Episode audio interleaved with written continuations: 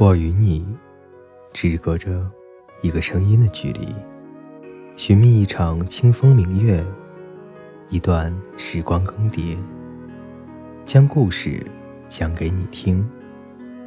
我是风夕，我在这里等你。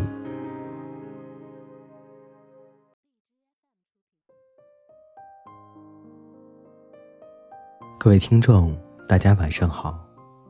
今天继续为大家带来的是三分钟故事，让我走吧，留我于心，你我都不好过。作者：蔡澜。一位好友的父亲患癌症，切片下来得以确诊，现在等着开刀。能怎么安慰他呢？自己又不是医生。就算是，也束手无策。这是世纪绝症，至今还没有解决的办法呀。要帮的应该是活人，人要对自己好一点，才有足够的爱心去对待别人。墨西哥的小孩吃白糖做的骷髅头，他们和死亡经常接触，对他的恐惧消失。葬礼上，大家放了烟火。唱唱歌，悲哀的气氛得以减少很多。认为走了就上了天堂，本人安详而去，送终的也为主欢心。话虽这么说，轮到自己，亲爱的人死亡，还是会心痛欲绝的。三年前家父去世时，年近九十，我们做儿女的并没有心理准备。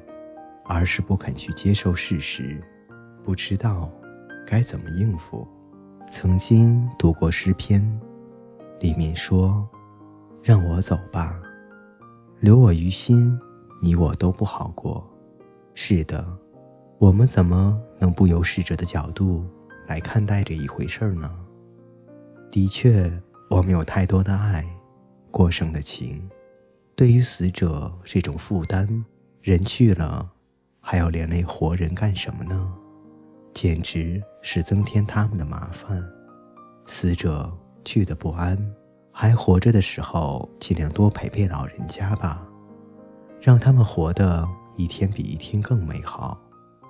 对于病患者，我们常说愿意以自己来替代他们，这是不可能的。但是可以用他们的逝世来训练自己。有一天自己临走，怎么去安慰身边的亲人？